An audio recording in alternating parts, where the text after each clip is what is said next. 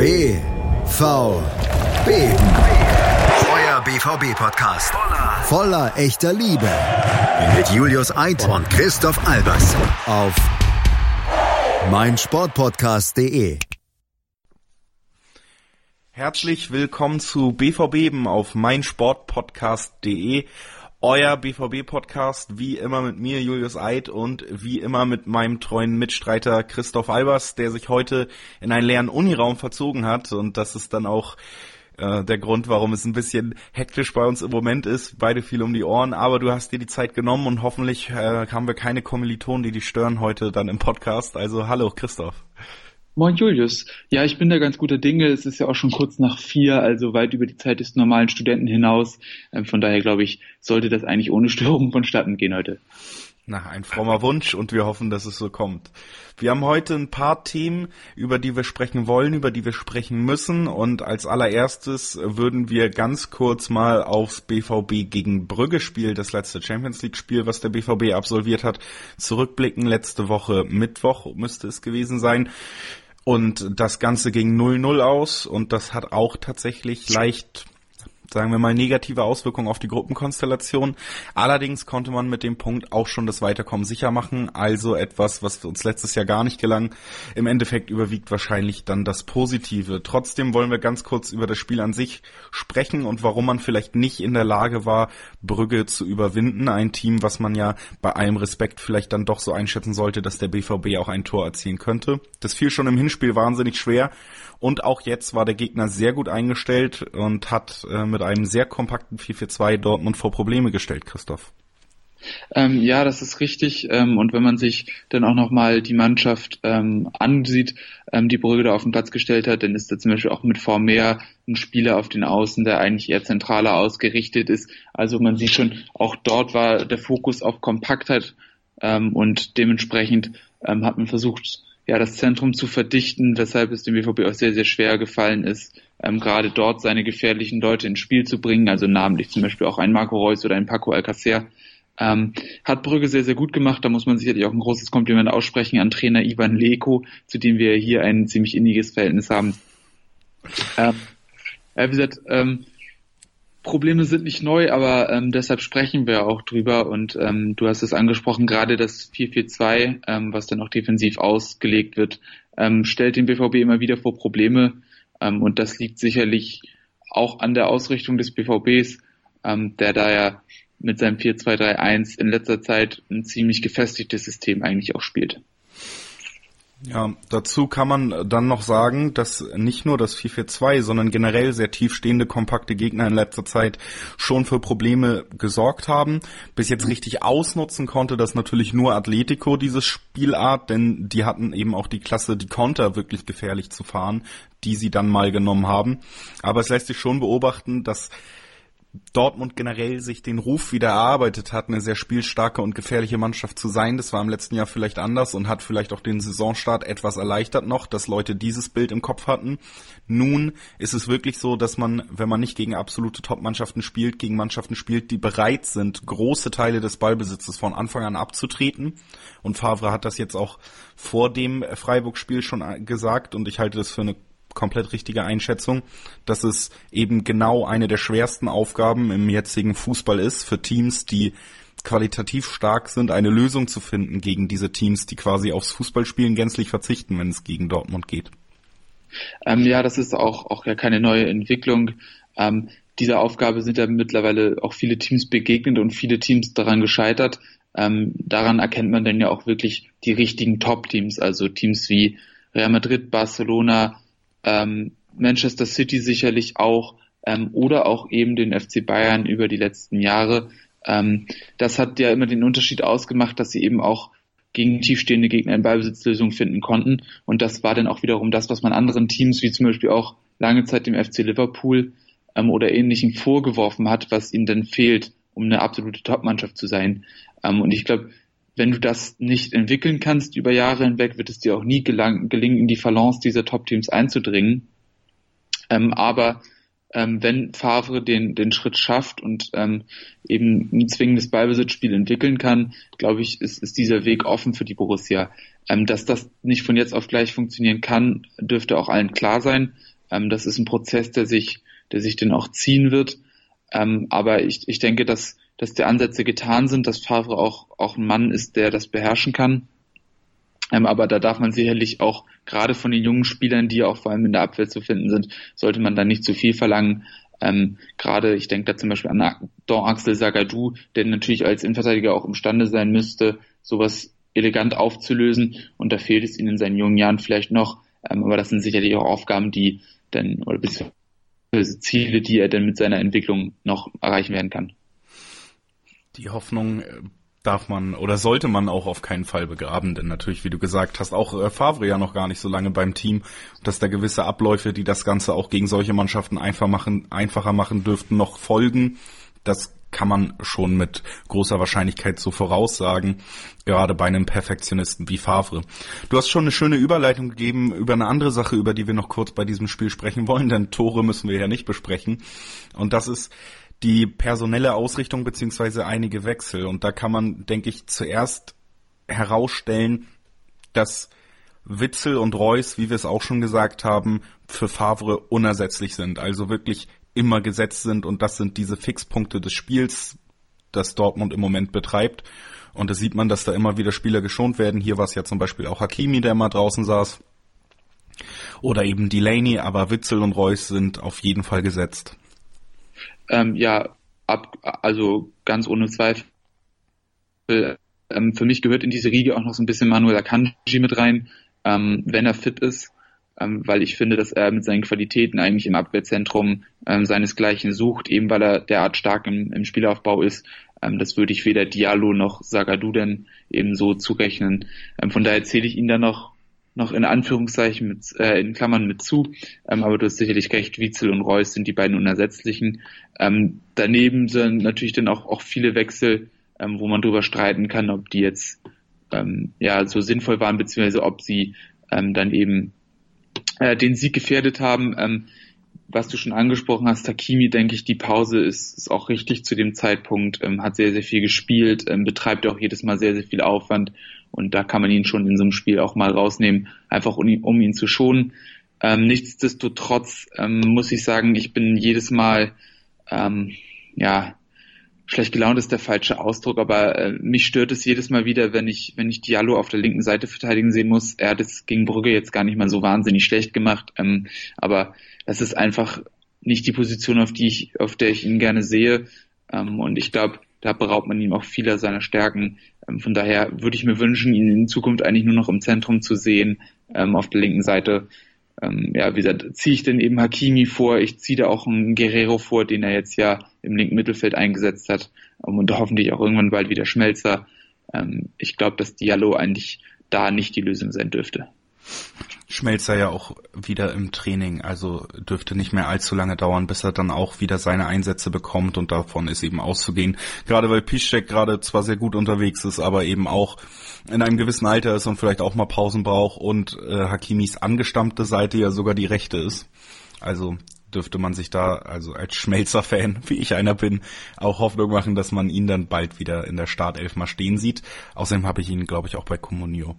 So, ähm, dann lass uns noch ganz kurz über Leute reden, die ins Team gerutscht sind. Das sind ja namentlich, wenn wir uns da mal auf ein paar fixieren wollen, Rafael Guerrero, du hast es schon angesprochen, Pulisic, der im Moment eher von der Bank kommt oder also zumindest nicht fester Bestandteil einer Startelf bei Dortmund ist und eben Dahut, der für Delaney reinkam und der zum Beispiel gegen Bayern stark überzeugt hat. Ich finde, alle diese Wechsel haben in diesem Spiel nicht besonders positiv auf sich aufmerksam machen können. Guerrero wirkte wie in den schlechteren Spielen für Dortmund teilweise etwas äh, lustlos und konnte eben nicht so diese Wucht und gerade die spielerische Klasse, die ihn ja eigentlich ausmacht, zeigen, um dann eben besondere Momente vorne zu schaffen.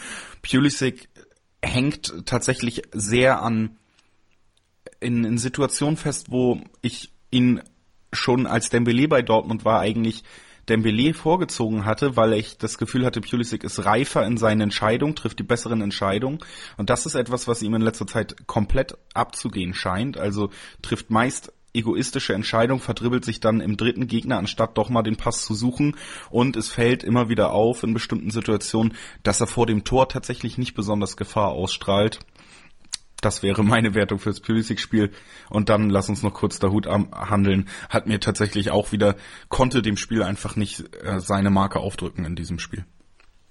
Ähm, nein, das, also ich würde mich da auch eigentlich allumfänglich anschließen. Ähm, wie gesagt, der Hut hat mir aber sogar von, von diesen dreien noch am besten gefallen. Ähm, nicht wahnsinnig auffällig gewesen, aber ähm, zumindest als hatten sie eine bessere Wirkung auf mich als die anderen zwei.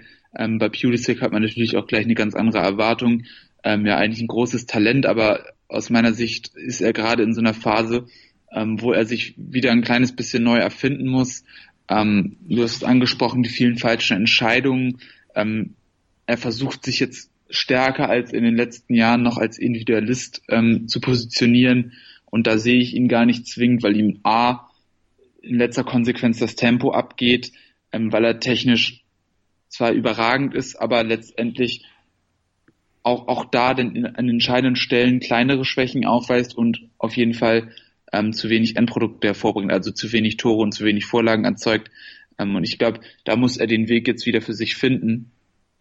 Ähm, und ich glaube, das ist, das ist jetzt einfach eine Phase, die er in seiner Entwicklung durchläuft, die ihm vielleicht auch noch langfristig dann helfen wird, ähm, aber die jetzt für ihn natürlich zu einer ziemlichen Unzeit kommt, wenn man A an seine Vertragssituation denkt, aber auch B daran denkt, dass eben mit Jaden Sancho ein Spieler im Kader steht, der wie kaum ein zweiter in Form ist ähm, und ihm den Platz natürlich nicht, nicht freiwillig schenkt.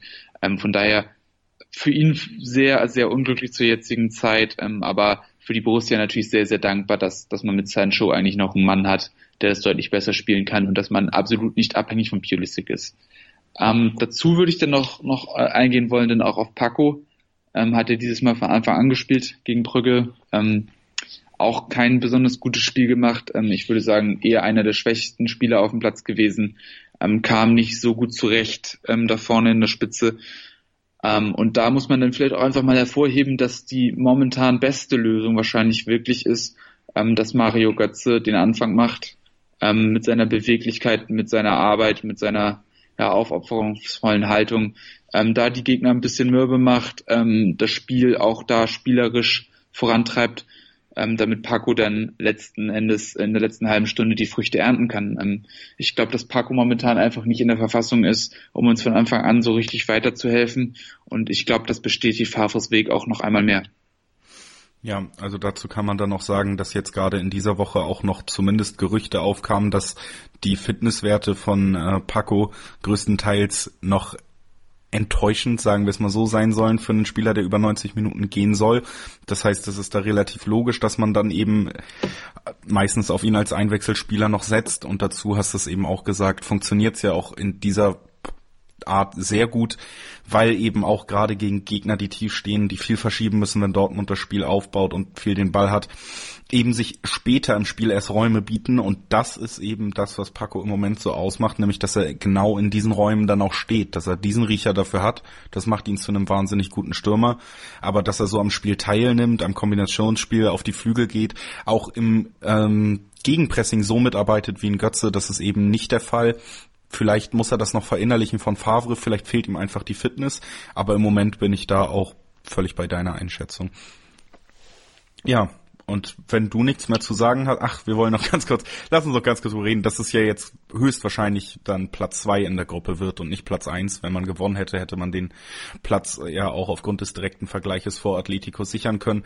Nun geht es höchstwahrscheinlich nur noch um Platz zwei, aber man ist sicher weiter. Also eine positive Sache und eine vielleicht etwas negativere Sache. Wie schätzt du das ein? Könnte das jetzt schon ein großer Stolperstein im weiteren Verlauf des Turniers werden, dass man hier nur den zweiten Platz macht? Ähm, ich glaube, dass es auf jeden Fall eine signifikante Verschlechterung der Ausgangssituation ist. Also ich hatte mich schon sehr, sehr darüber gefreut, ähm, dass der erste Platz so wahrscheinlich ist, also zumindest nach den, nach den Atletico-Spielen. Ähm, einfach weil man natürlich vielen Gegnern aus dem Weg gehen kann. Ähm, in der Champions League kannst du natürlich auch als Zweiter ähm, irgendwo Glück haben, dass du in einer schwächeren Gruppe, also ich denke da zum Beispiel an die, an die Schalke-Gruppe, ähm, dass man da dann vielleicht äh, ja auf den FC Porto trifft, ähm, das wäre sicherlich dankbarer, als wenn du jetzt äh, als Erster zum Beispiel gegen Liverpool spielst, äh, falls sie noch weiterkommen sollten. Also es gibt natürlich Konstellationen, wo du Glück oder Pech haben kannst, aber ich denke ähm, schon, dass es für den weiteren Verlauf des Wettbewerbs ein ziemlicher Rückschlag ist. Ähm, da stehen natürlich jetzt Größen wie der FC Barcelona im Raum, auf die man treffen könnte. Ähm, und das wäre natürlich sehr, sehr ärgerlich. Ähm, andernfalls glaube ich, dass das Viertelfinale schon sehr wahrscheinlich gewesen wäre. Ähm, zumindest wenn man ein ganz gutes Los abbekommen hätte.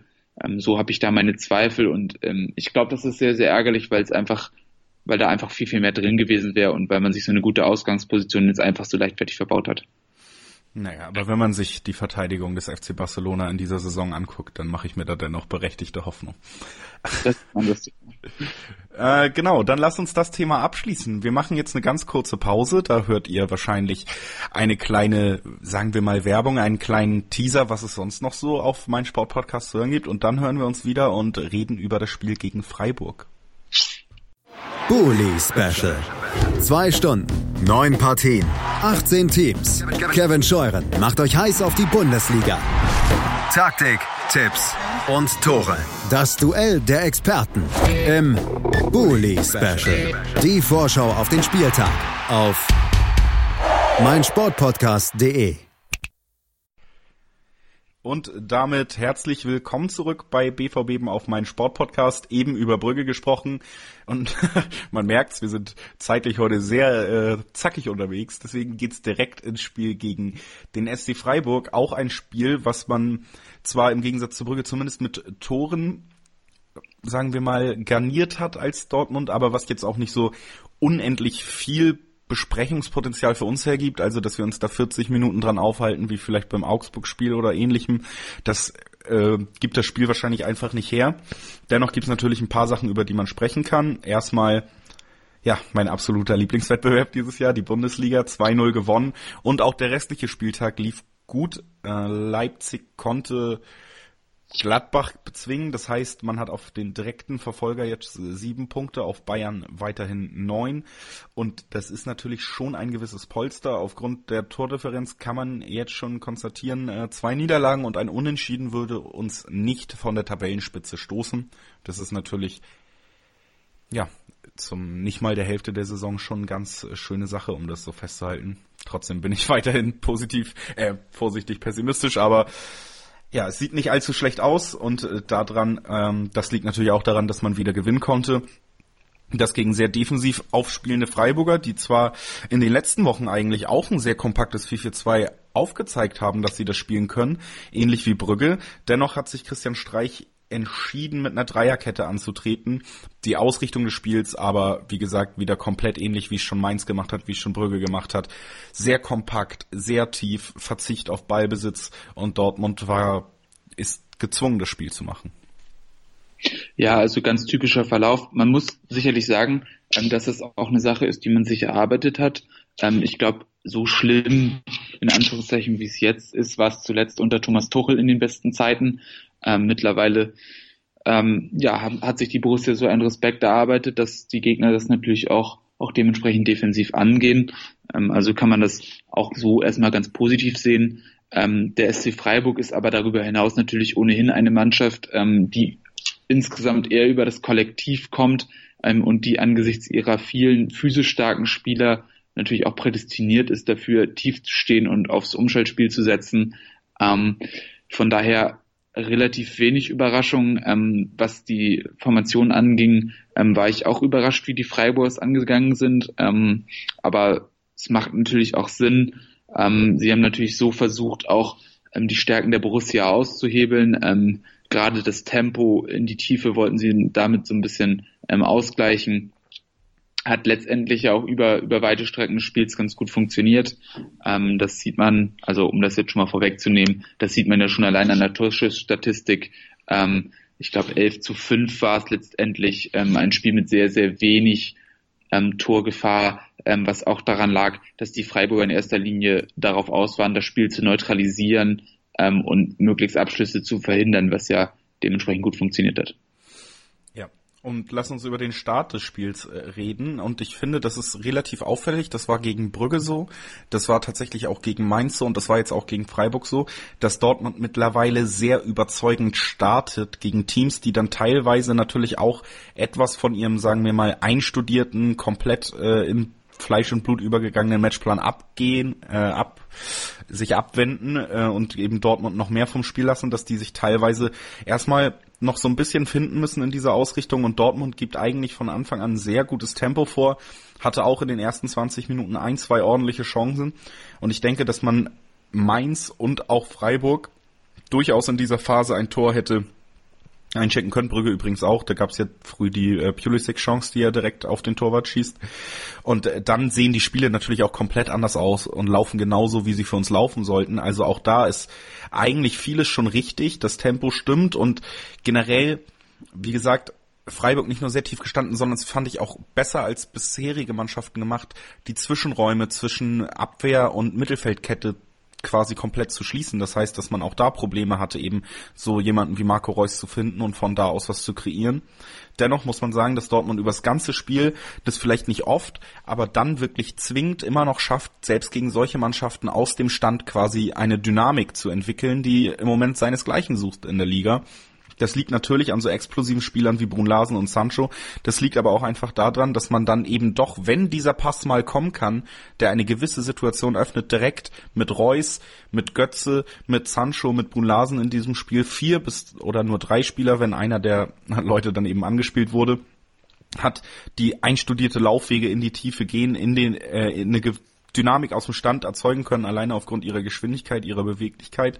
Und das hat man in diesem Spiel gut gesehen, dass die Ansätze dafür, solche Mannschaften überwinden zu können, und man hat ja auch 2-0 gewonnen, die sind auch jetzt schon bei der Borussia gegeben. Ja, und das zeichnet dann eben in diesen Zügen auch eine Top-Mannschaft aus, ähm, dass du eben dann Lösungen findest und auch solche Spiele gewinnst, wo du absolut nicht glänzt. Ähm, das ist dann ja auch vollkommen in Ordnung und das, das zeigt sich auch in der Tabelle ähm, dass die Borussia derzeit die einzige Mannschaft ist in der Bundesliga, ähm, die das schaffen kann. Ähm, worauf ich nochmal eingehen wollte, ist, was du schon angesprochen hast, ähm, die guten Beginns. Ähm, das ist ja etwas, worüber wir uns am Anfang der Saison noch so ein bisschen beschwert haben, ähm, dass der Start häufig verschlafen wird, ähm, dass die Borussia immer eine gewisse Anlaufzeit, in Teilen sogar eine ganze erste Halbzeit braucht, um ein Spiel zu finden. Ähm, das hat Favre ja jetzt offenbar, und das bestätigt sich ja nun, ähm, ja, er hat es behoben ähm, und er hat daraus auch eine Stärke entwickelt. Ähm, und ich glaube, dass es auch gerade angesichts der Dortmunder Mannschaft absolut sinnvoll ist, das so zu machen. Ähm, wenn es dir gelingt, ein frühes Führungstor zu erzielen, ähm, ist ja schon durchaus passiert auch in dieser Saison, ähm, dann kannst du eben voll auf die Stärken deiner Mannschaft gehen, kannst dich selbst ein bisschen zurückziehen, ähm, kannst den Gegner ähm, ja im Prinzip blocken, damit du dann eben über die schnellen Außen ähm, dann kontern kannst und auch das funktioniert dann ja auch in Perfektion. Ähm, ich muss gerade überlegen, ich weiß gar nicht mehr, welches Spiel es war.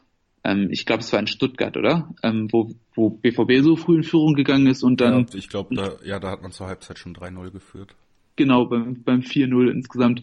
Ähm, genau, dass solche Spiele dann eben entstehen und das kannst du natürlich auch provozieren, wenn du stark beginnst ähm, und mit all, mit aller Kraft auf 1-0, aufs 1-0 gehst. Ähm, und ich glaube, das ist auch der richtige Weg, ähm, weil so kannst du natürlich auch in den entscheidenden und schwierigen Phasen Kräfte schonen ähm, und kannst dann trotzdem gute Ergebnisse ein, einfahren. Ähm, von daher glaube ich, sollte man den Weg auch so weitergehen ähm, und ich, ich glaube, das wird sich auch das ein oder andere Mal in der Saison noch auszahlen.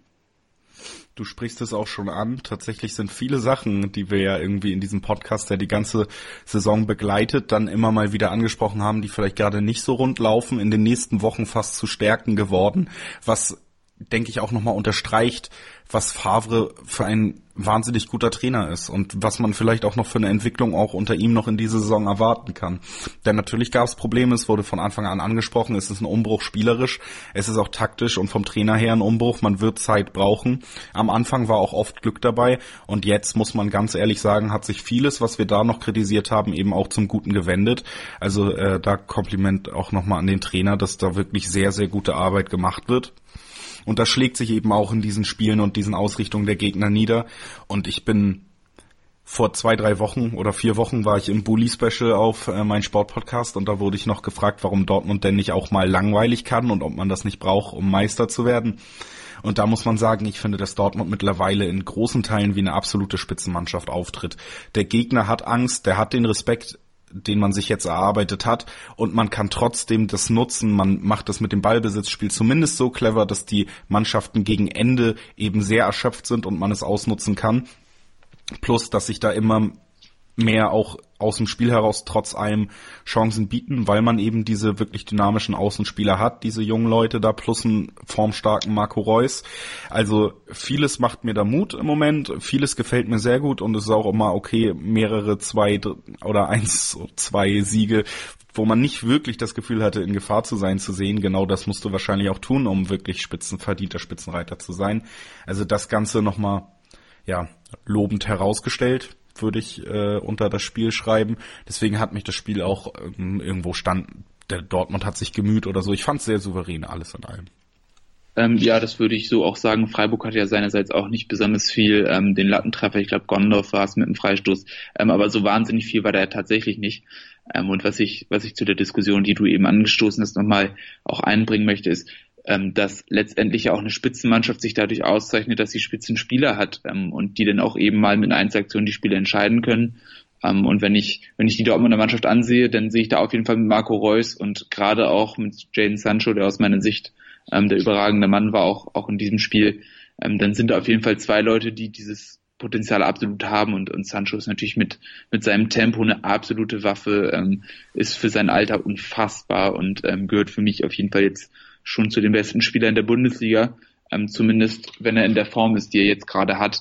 Ähm, und ich glaube, ähm, da braucht man auch gar nicht zu stark zu relativieren, ähm, weil er es sich einfach verdient hat. Ähm, und äh, ich freue mich einfach jedes Mal wieder, diesen jungen Kicken zu sehen. Ähm, das ist absolut unfassbar. Ähm, und ich weiß nicht, hast du zufällig das Barcelona-Spiel am Wochenende noch gesehen? Ähm, der Sieg gegen Villarreal? Nein. Nein. Ähm, muss ich leider zugeben, ähm, hat mir Usman Dembele unglaublich gut gefallen. Ähm, und ich erwischte mich bei dem Gedanken, wo ich dachte, der erinnert mich so ein bisschen an Sancho.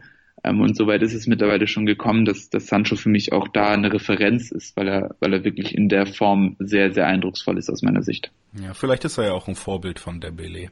Das kann ja, kann also ja durchaus sein. Reifer als, als Dembele. Also äh, lass uns, wenn wir bei Sancho sind, jetzt ganz kurz. Wir sind ja nun mal auch in der Spielbesprechung. Wir haben viel zu dem Spiel gesagt. Viel auf dem Feld nicht wirklich passiert. Eben hoher Ballbesitz Dortmund, tiefstehendes Freiburg. Lass uns kurz über das 1-0 reden und dann auch direkt über das 2-0 und dann haben wir das Spiel eben auch, glaube ich, schon ganz ausführlich für das, was es war, besprochen. Viele Sachen angesprochen, die man da ansprechen muss.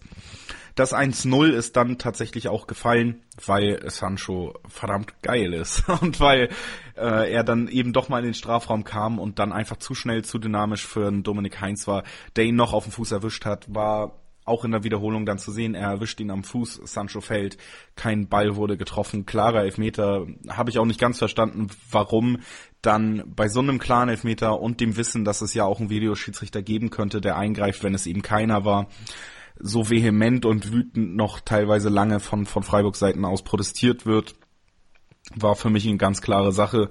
Und Marco Reus, äh, wo wir bei klare Sache sind, ist halt auch der beste Mensch der Welt und macht den Elfmeter natürlich rein.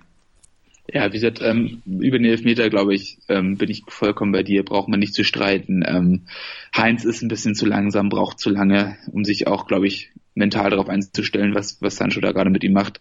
Ähm, fährt das Bein aus, trifft ihn, also gar keine Frage. Ähm, bei Freiburg hat das, das Protestieren ja auch, ja, hat es mittlerweile auch System, man kennt es ja auch, auch von der Seitenlinie, auch von einem Christian Streich, den ich eigentlich sehr, sehr schätze, ähm, wird ja auch immer wieder massiv Druck ausgeübt ähm, und ähm, massiv protestiert. Ähm, ich glaube, das sollte man da auch nicht überbewerten. Ähm, hier alles richtig entschieden.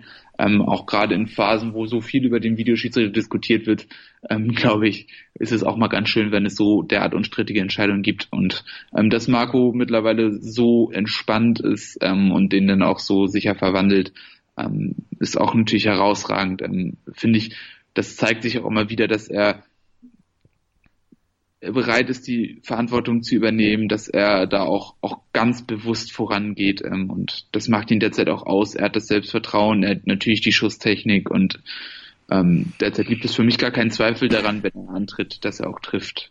Und schön, dass es auch dieses Mal der Fall war. Und dann stand es eben 1-0. Dann folgte der Freistoß von Gondorf, den du angesprochen hast. Aus dem Spiel heraus Freiburg eigentlich ungefährlich. Der ging aber sehr knapp, äh, glücklicherweise am Tornetz vorbei, nämlich an die Latte, konnte dann geklärt werden. Dann ging es in die Halbzeitpause. Und man muss über die zweite Halbzeit ehrlich sagen, Freiburg hatte keinen einzigen Schuss mehr aufs Tor. Das heißt, man hat zwar nur 1-0 geführt, aber im Endeffekt war nie das Gefühl da, dass da wirklich Gefahr entsteht. Und dann hat man eben gemacht, was man so macht, wenn man Lucien Favre ist und die Auswahl hat. Hat in der 70. Minute Paco für Götze gebracht.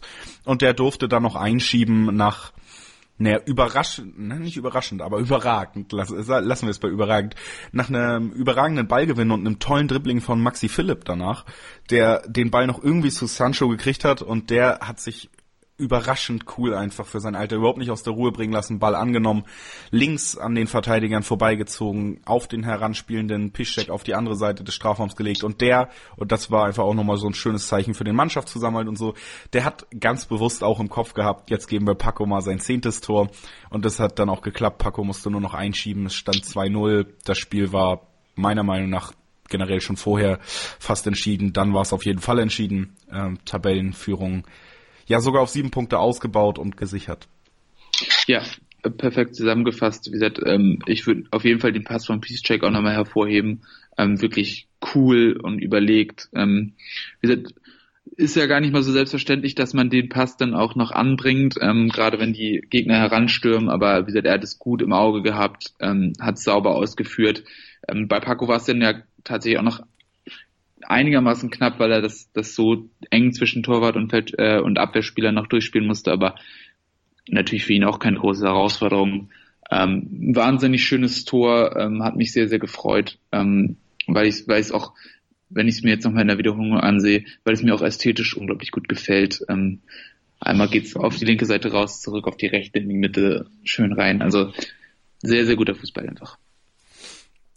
Das denke ich, kann man so sagen. Und es war auch definitiv ein verdienter Sieg, ein trotzdem Pflichtsieg für einen Tabellenführer. Aber genau die fährt man auch mittlerweile sehr souverän ein, gefällt mir sehr gut, ähm, macht mir einfach gute Laune im Moment Dortmund zu gucken, größtenteils, bis auf, wenn es gegen Brügge geht anscheinend. Ähm, so, das war's eigentlich für das Spiel, aber ich weiß, Millionen Menschen sitzen da und wollen nochmal äh, hören, wie du über Zahlen dozierst, Chrissy. Also ganz kurze Frage, bist du schon in der Statistikecke angekommen? Bist du bereit? Ja, ja, ich bin bereit. Alles klar, dann wünsche ich wie immer viel Spaß mit Christoph Albers Statistikecke. Ja, ähm, fangen wir mit der Statistikecke gleich mal an. Ähm, unser Ziel ist es hier in dieser Rubrik ja auch immer, das Spiel in Zahlen auszudrücken ähm, und auch den, die generelle Couleur des Spiels wiederzugeben. Ähm, und die Datenvermögen ist in diesem Falle sehr, sehr gut. Ähm, wie schon gesagt, die Borussia mit einem sehr hohen Ballbesitzanteil, 67 Prozent waren es in Zahlen, also zwei Drittel, ähm, eine Passquote von 90 Prozent, was auch dafür spricht, dass natürlich äh, mit viel Ruhe aufgebaut wurde, dass man ähm, auch da vermieden hat, äh, überflüssige Ball, Ballverluste einzustreuen. Ähm, von daher sehr sicher mittlerweile auch in der Hinsicht. Ähm, da sind natürlich wieder die üblichen Verdächtigen, insbesondere Axel Witzel aufgefallen, aber dazu kommen wir später gleich nochmal. Ähm, das Spiel mit viel Ballbesitz ähm, und viel Geduld hat natürlich auch dann eine Auswirkung auf die Laufstrecke gehabt. Ähm, die Borussia für sie sehr ungewöhnlich nur 115 Kilometer gelaufen im Vergleich zu Freiburg, die knapp 120 Kilometer gelaufen sind. Ähm, also man hat es tatsächlich geschafft, Ball und Gegner laufen zu lassen, wie es so schön heißt. Ähm, was darum, was wiederum aber nicht dabei rausgesprungen sind, sind viele Torschüsse, ähm, wie schon angesprochen, nur elf. Ähm, positiv dagegen, dass nur fünf Torschüsse der Gegner zugelassen wurden, ähm, was sicherlich im Wesentlichen auch an sehr gutem Gegenpressing gelingen hat. Ähm, Freiburg konnte den Ball nie sichern, hat es nicht geschafft, den Ballbesitz, äh, den Ball länger in den eigenen Reihen zu halten ähm, sondern der Dru Druck der Borussia und die gute Zweikampfführung haben dazu geführt, dass die Bälle schnell wieder erobert wurden. Ähm, was sich denn auch im Grunde in den 59 Prozent gewonnenen Zweikämpfen ausdrückt, ähm, was ja für solche Spiele eigentlich teilweise relativ untypisch ist, ähm, gerade wenn man sich so Bayern-Statistiken regelmäßig mal anguckt, ähm, die ja auch relativ viel Ballbesitz haben, die aber wiederum teilweise eine relativ schwache Zweikampfquote haben, weil sie es ähm, eben dann nicht schaffen, die Zweikämpfe zu gewinnen. Ähm, und da ist dann gerade auch in, in, dieser Hinsicht auch der Unterschied, gerade was die Borussia so stark macht. Ähm, wenn man hier einzelne Spieler rausheben muss, ähm, dann ist da sicherlich Axel Witzel zu nennen. Axel Witzel 149 Ballkontakte. Also ein Wahnsinnswert, was aber auch zeigt, ähm, dass er da eben das Spiel A diktiert hat und B, ähm, dass der Ball sehr, sehr viel auch in den eigenen Reihen und in den hinteren Reihen des BVBs war. Ähm, bei Freiburg hatte niemand mehr als 60 Ballkontakte, das war dann Janik Haberer. Also fast dreimal so viele Ballkontakte, wenn man so will, oder beziehungsweise zweieinhalbmal so viele. Ähm, bei Axel Witzel ganz, ganz stark, 131 Pässe gespielt, 125 Prozent, äh, 125 Bälle angekommen, ähm, also 75 Prozent Zweikämpfe noch dazu, 11,2 Kilometer gelaufen. Ähm, also für mich auch eine herausragende Partie des Spiels. Mal wieder Axel Witzel, ähm, der da einfach ein unersetzbarer Motor ist und ähm, einfach nicht mehr wegzudenken ist aus der Mannschaft dann war das äh, das für heute. Christoph Albers Statistikecke ist damit geschlossen bis nächste Woche.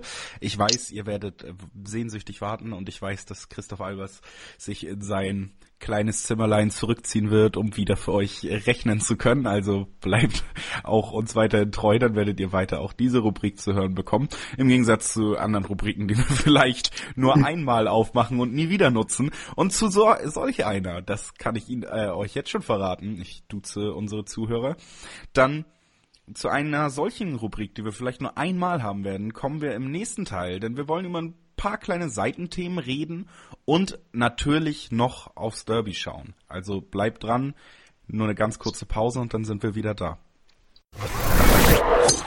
Hallo, mein Name ist Florian Fritsch, ich bin European Tour Professional.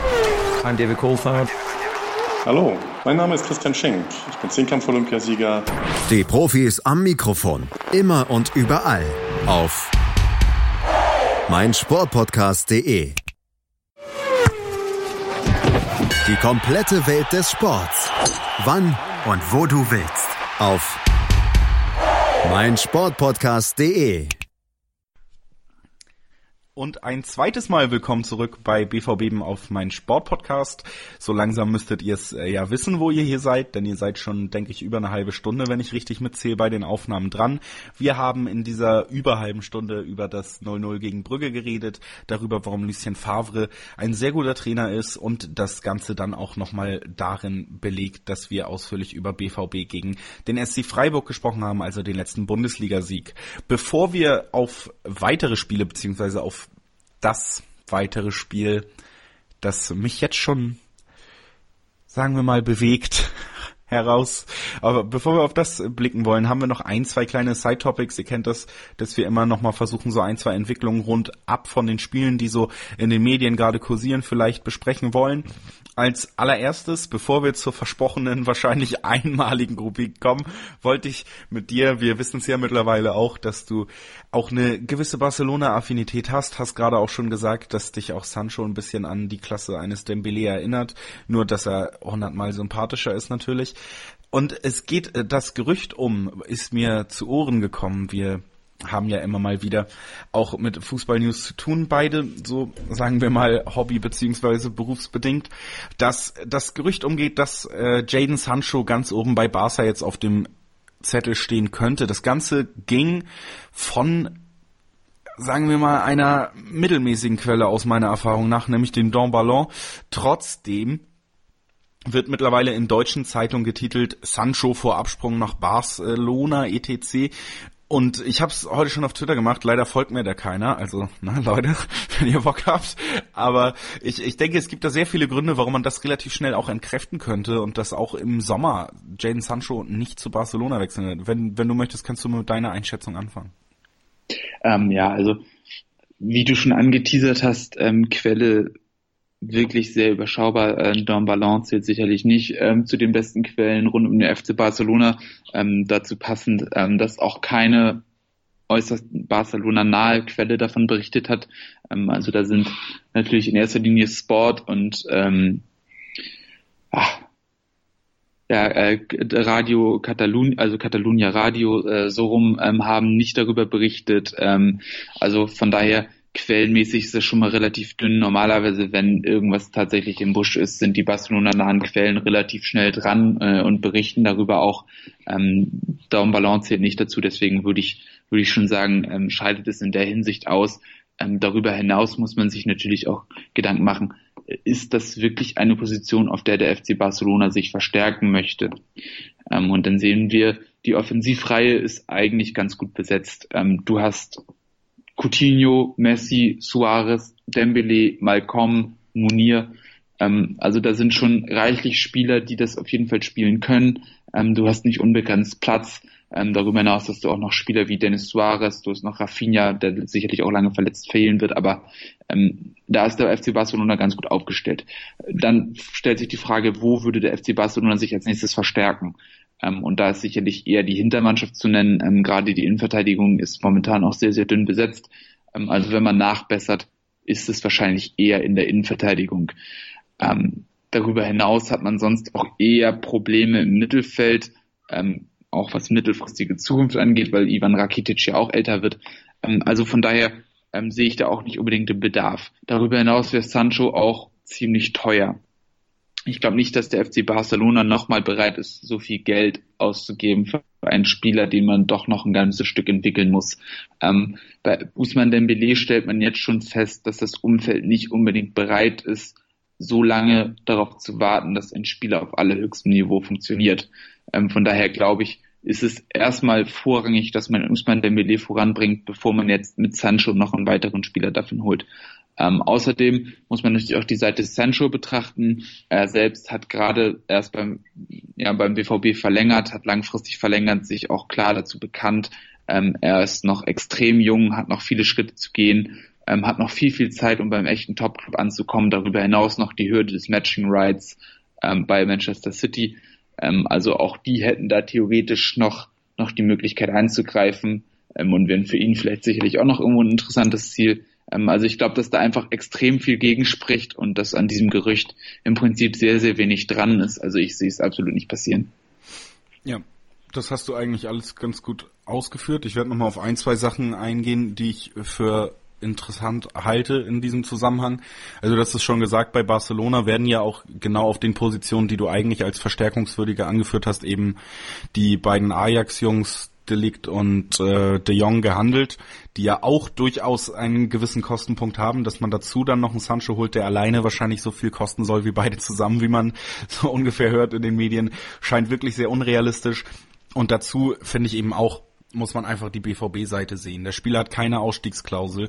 Der Spieler ist sehr jung und trotzdem schon fester Bestandteil dieser Mannschaft. Es geht auch immer um gewisse Statements. Man hat keinen Druck. Man muss ihn auch nicht für dieses Geld verkaufen, egal wie hoch der Preis ist, weil der Spieler eine Entwicklung vor sich hat, die ziemlich, wenn nicht alles schief geht, dafür sorgen wird, dass er auch in zwei Jahren noch das Geld wert ist, wenn nicht sogar noch mehr oder einen noch besseren Namen hat. Das weiß auch der Spieler und im Gegensatz zu einem Dembele, den man sogar auch nur gehen lassen hat aus den Gründen, dass das Geld irgendwann, das Angebot obszön viel zu hoch war, plus dass eben auch der Spieler gestreikt hat. Das wird bei Sancho nicht passieren. All diese Sachen haben eben nur dafür gesorgt, dass überhaupt so ein Dembele-artiger Transfer nach einer Saison möglich war. Und Dortmund hat daraus gelernt, hat auch gemerkt, was das für eine Außenwirkung hat, wenn man eben solche Leute abgibt und dann vielleicht auch noch eigentlich gegen den Willen. Und das wird nicht nochmal in Dortmund passieren. Und ich würde mit wirklich zumindest 90-prozentiger Sicherheit generell einen Wechsel von Sancho im Sommer komplett ausschließen. Das zu dem Thema. Ja, bin ich absolut der Meinung, ähm, er wird im kommenden Sommer sicherlich bei der Borussia bleiben. Ähm, Gerade auch da haben wir auch schon drüber gesprochen. Ähm, Christian Pulisic ähm, ist da sicherlich eher ein Kandidat für einen Abgang.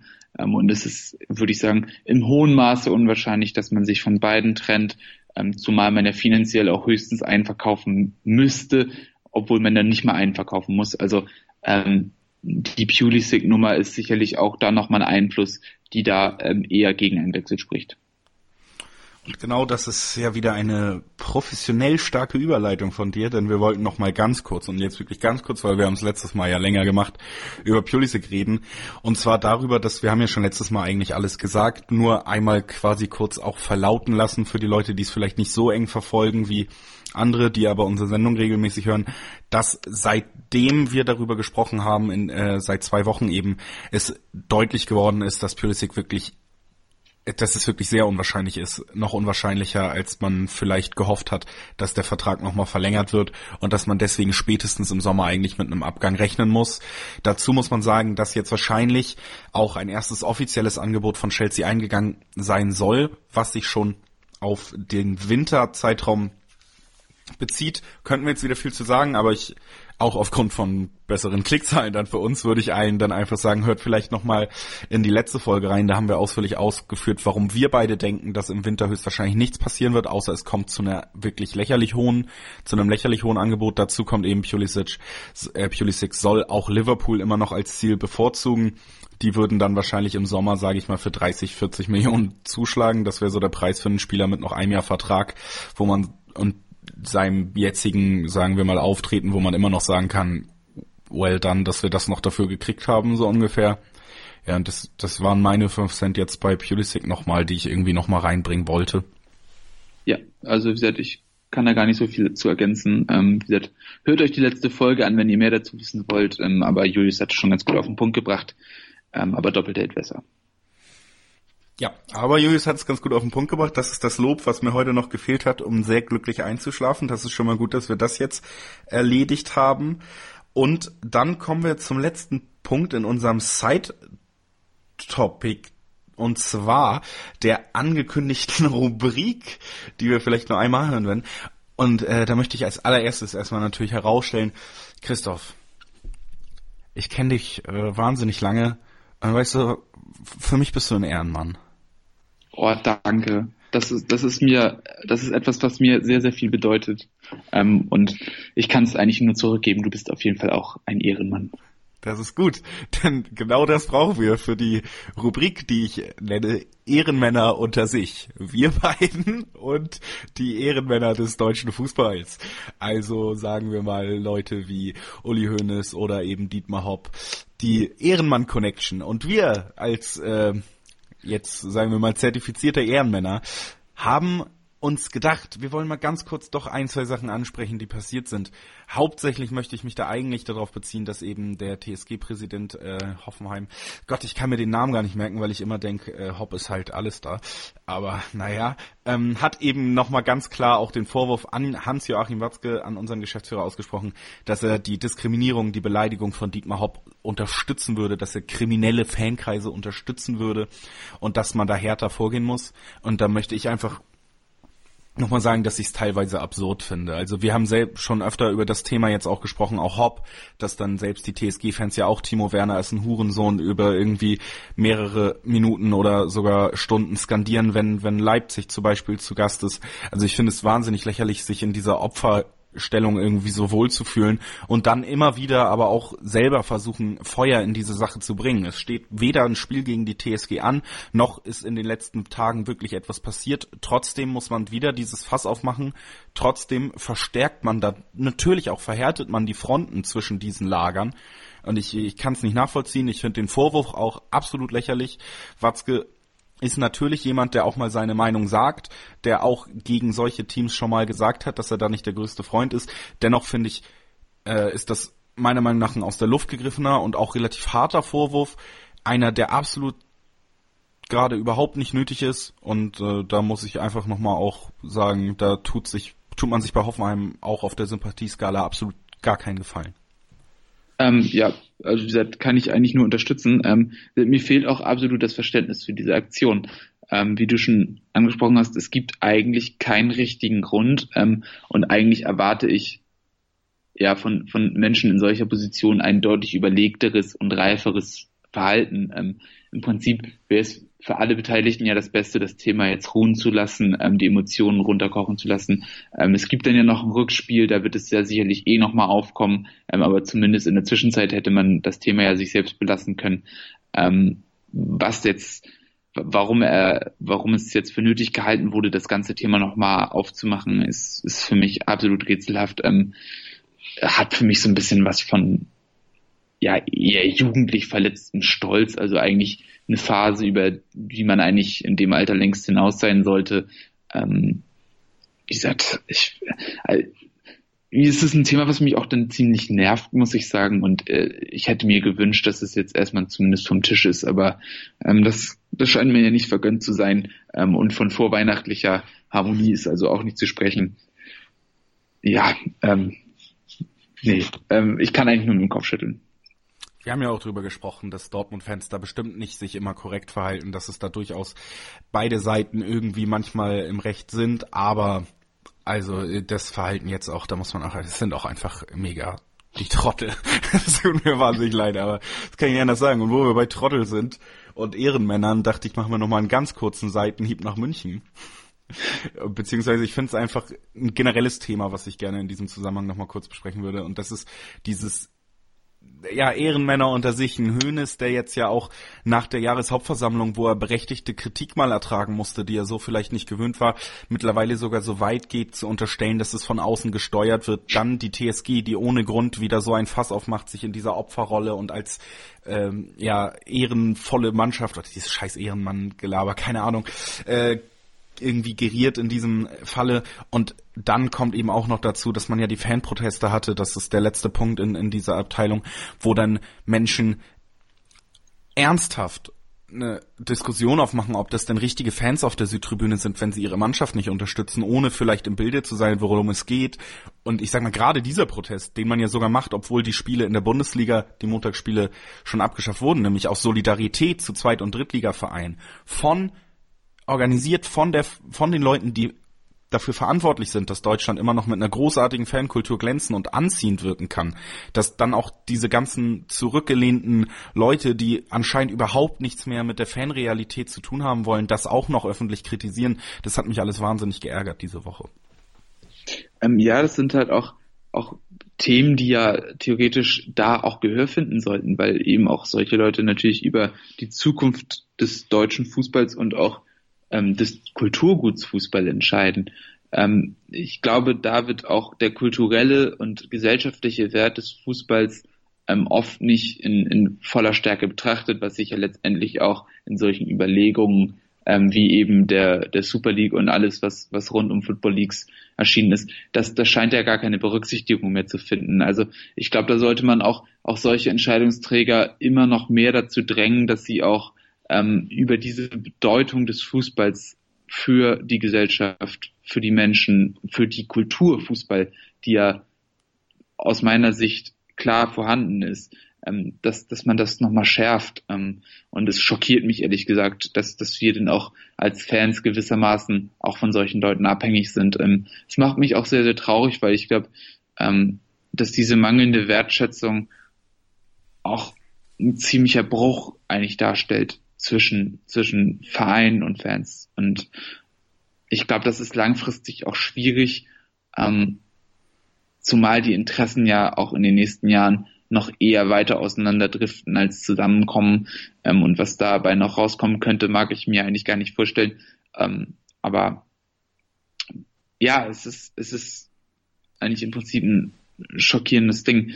Ähm, und ähm, zu Uli Hoeneß nochmal, ähm, ja, momentan sicherlich ein sehr, sehr einfaches Ziel. Ähm, sie bieten ja so unglaublich viel Angriffsfläche, dass man eigentlich überall angreifen könnte ähm, und dann nochmal ähm, zu forcieren, dass es ein Angriff von außen ist, ist natürlich nochmal der Versuch äh, der Ablenkung von der eigenen Schwäche ähm, und glaube ich unterstreicht nochmal das ganz, ganz schwache Bild, das der FC Bayern momentan öffentlich abgibt. Ähm, insgesamt glaube ich, ist äh, um die ja, Jahreshauptversammlung ähm, schon viel gesagt worden, aber ähm, ich finde es tatsächlich immer noch ein bisschen lustig, ähm, ein bisschen traurig ähm, und für jeden Bayern-Fan sicherlich sehr bedenklich. Dann lass uns das Ganze hier abschließen. Wir haben ja auch eine etwas längere Winterpause, die jetzt ins Haus steht, vielleicht, äh, und damit kommen wir zu einer vielleicht nicht mehr wiederkehrenden Rubrik, von einer nicht mehr wiederkehrenden Rubrik, die vielleicht nicht mehr wiederkehrt, zu einem wiederkehrenden Versprechen. Vielleicht haben wir dann ja mal die Zeit, auch vielleicht eine Sondersendung zu genau diesem Thema, denn wir haben schon öfter drüber geredet, äh, aufzunehmen. Also bleibt uns äh, auch, folgt uns. Wie, wie sagen das die anderen Moderatoren auf meinem Sportpodcast?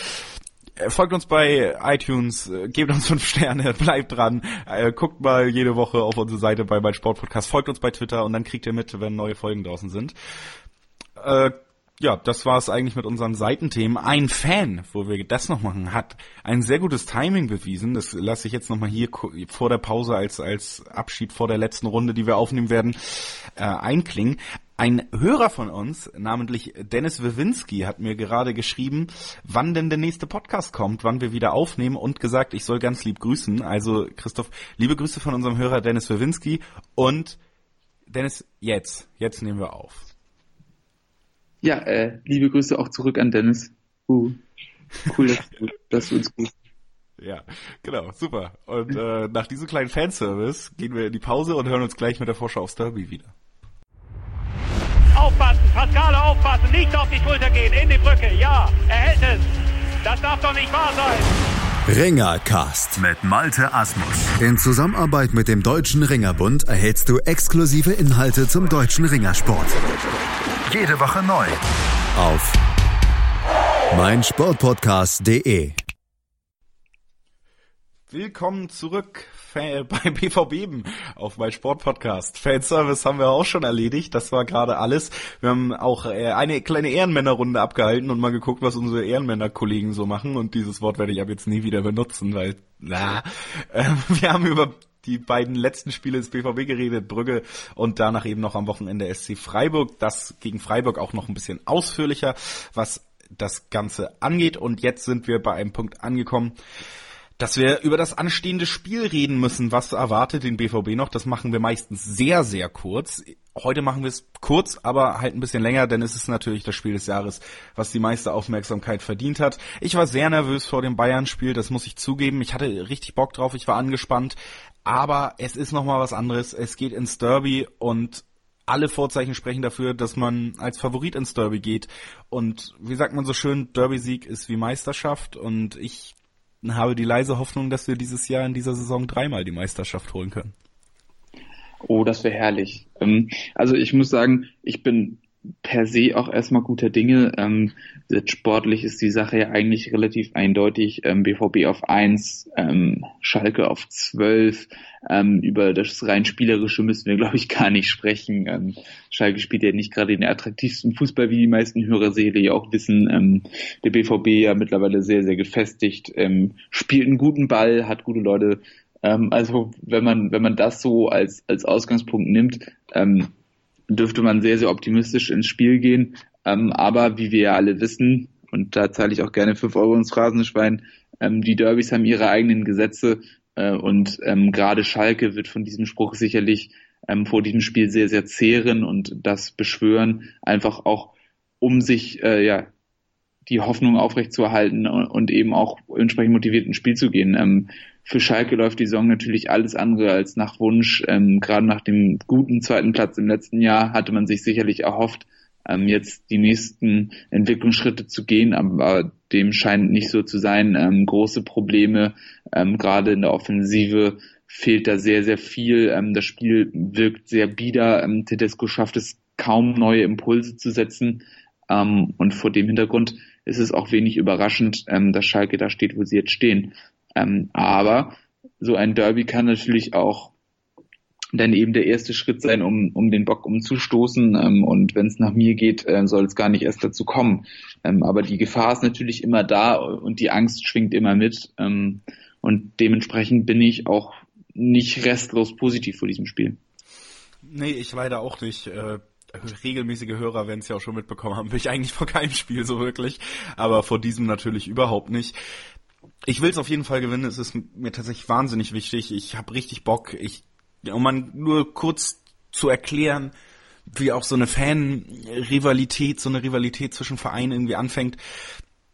Als Dortmund-Fan, gerade in solchen Saisons läuft's ganz gut und man macht sich tatsächlich relativ wenig Gedanken über den äh, ungeliebten Nachbarn, sage ich jetzt mal.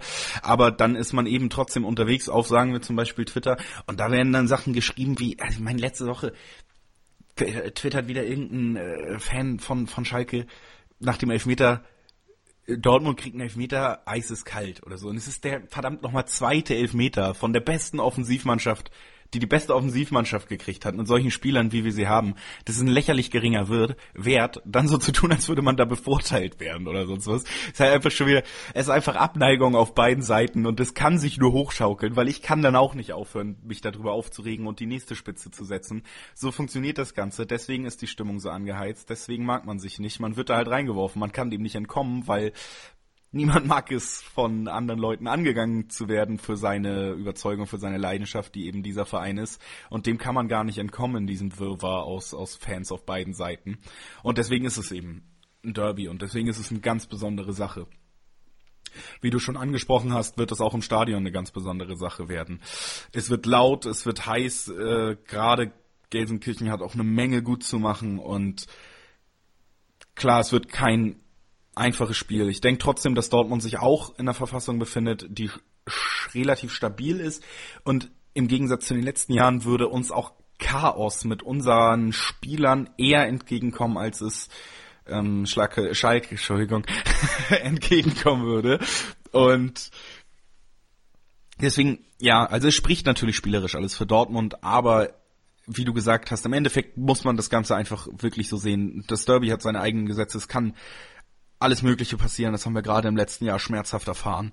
Und ja, über, über spielerisch oder was man vielleicht noch ansprechen muss, ganz objektiv ist einfach, dass Dortmund mit einer Schwächung in der Defensive eben reingeht, was hoffentlich nicht so einen Unterschied macht, denn obwohl Schalke ja den deutschen Raoul verpflichtet hat mit Marc Uth, ist da äh, gerade offensiv ja wenig Gefahr meistens im Spiel, dennoch eben Akanji angeschlagen, vielleicht nicht dabei und Sagadu nicht dabei, eben eine Schwächung in der Innenverteidigung.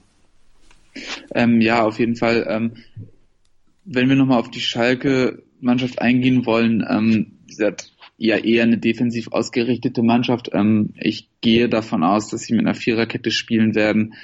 Ähm, die dürfte wiederum auch nicht so einfach zu bespielen sein. Ähm, momentan äh, tendenziell Nastasic und Sané da gesetzt. Ähm, Glaube ich, ist denn schon auch ein Fall für Mario Götze, um das zu bespielen ähm, mit Marco Reus. Ähm, aber wie gesagt, beide Innenverteidiger nicht besonders langsam, beide Innenverteidiger physisch enorm stark. Ich glaube, das wird ein extremes Schlüsselduell.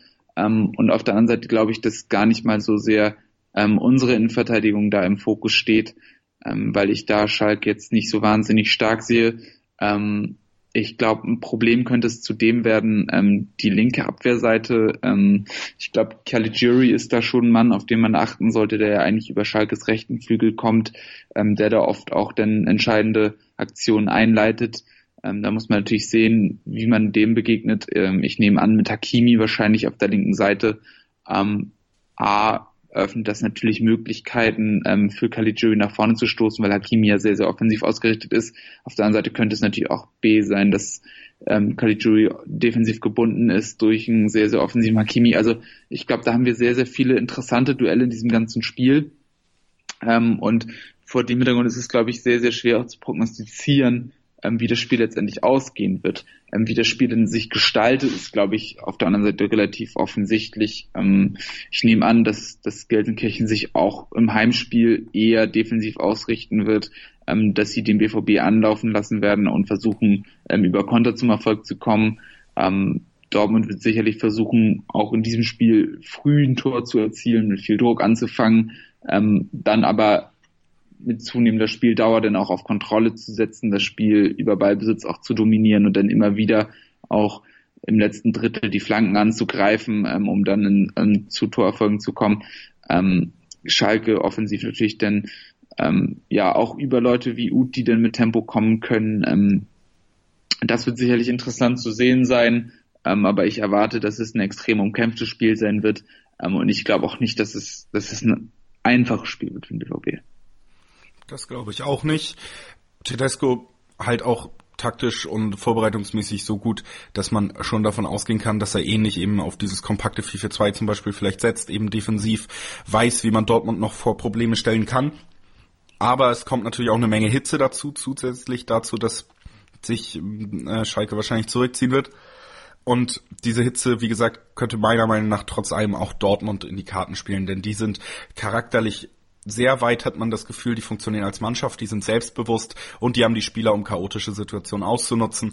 Deswegen ja, und wir haben es ja gesagt, spielerisch sowieso der Vorteil für Dortmund. Wir wollen das Ganze gar nicht so ausschlachten. Wer noch mehr darüber hören will, äh, kleine Hörempfehlung, morgen gegen 14 oder 15 Uhr dürfte der 90 Plus Matchday auf mein Sportradio rauskommen. Da bin ich auch nochmal in Rede über das anstehende Revierderby. Dann auch mit jemandem, sagen wir mal, aus dem anderen Umfeld dabei, den wir als Gast haben. Vielleicht auch nochmal ganz interessant, wer da drauf Lust hat. Und dann wollen wir das Ganze jetzt Auf mal. Schalke? Was meinst du? Bitte? Ob jemand interessant zu sehen ist, wer auf Schalke Lust hat oder auf das Spiel? Nee, das habe ich sowieso schon gedacht. Äh, Man kann ja auch für den neutralen Beobachter hoffen, dass es mehr ein Dortmund-Spiel wird als ein Schalke-Spiel, weil äh, da wird es entweder ein attraktives Spiel oder es wird richtig scheiße langweilig. Ja, also Äh, ich muss ganz ehrlich sagen, ich weiß nicht, ob ich als Schalke-Fan Lust hätte, mir ein Schalke-Spiel anzugucken. du, also ich habe, also ich habe es auf jeden Fall nicht. Ich auch nicht. Ich kann es auch nicht sagen, weil Schalke-Fan, das ist dann doch relativ weit weg von mir.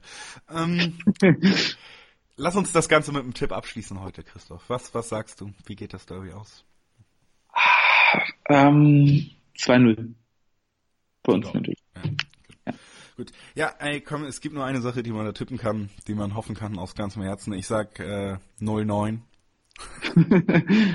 Na, und weil die mir auch einfach alle richtig auf den Sack gehen. So, wir haben auch schon über Heidel geredet und so. Ich hab keinen Bock mehr.